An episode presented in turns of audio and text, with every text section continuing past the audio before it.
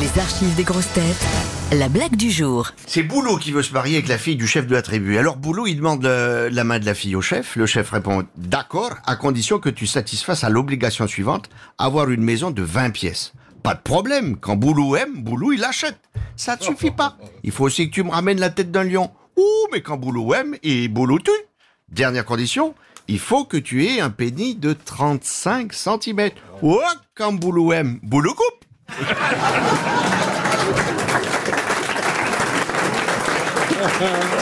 you.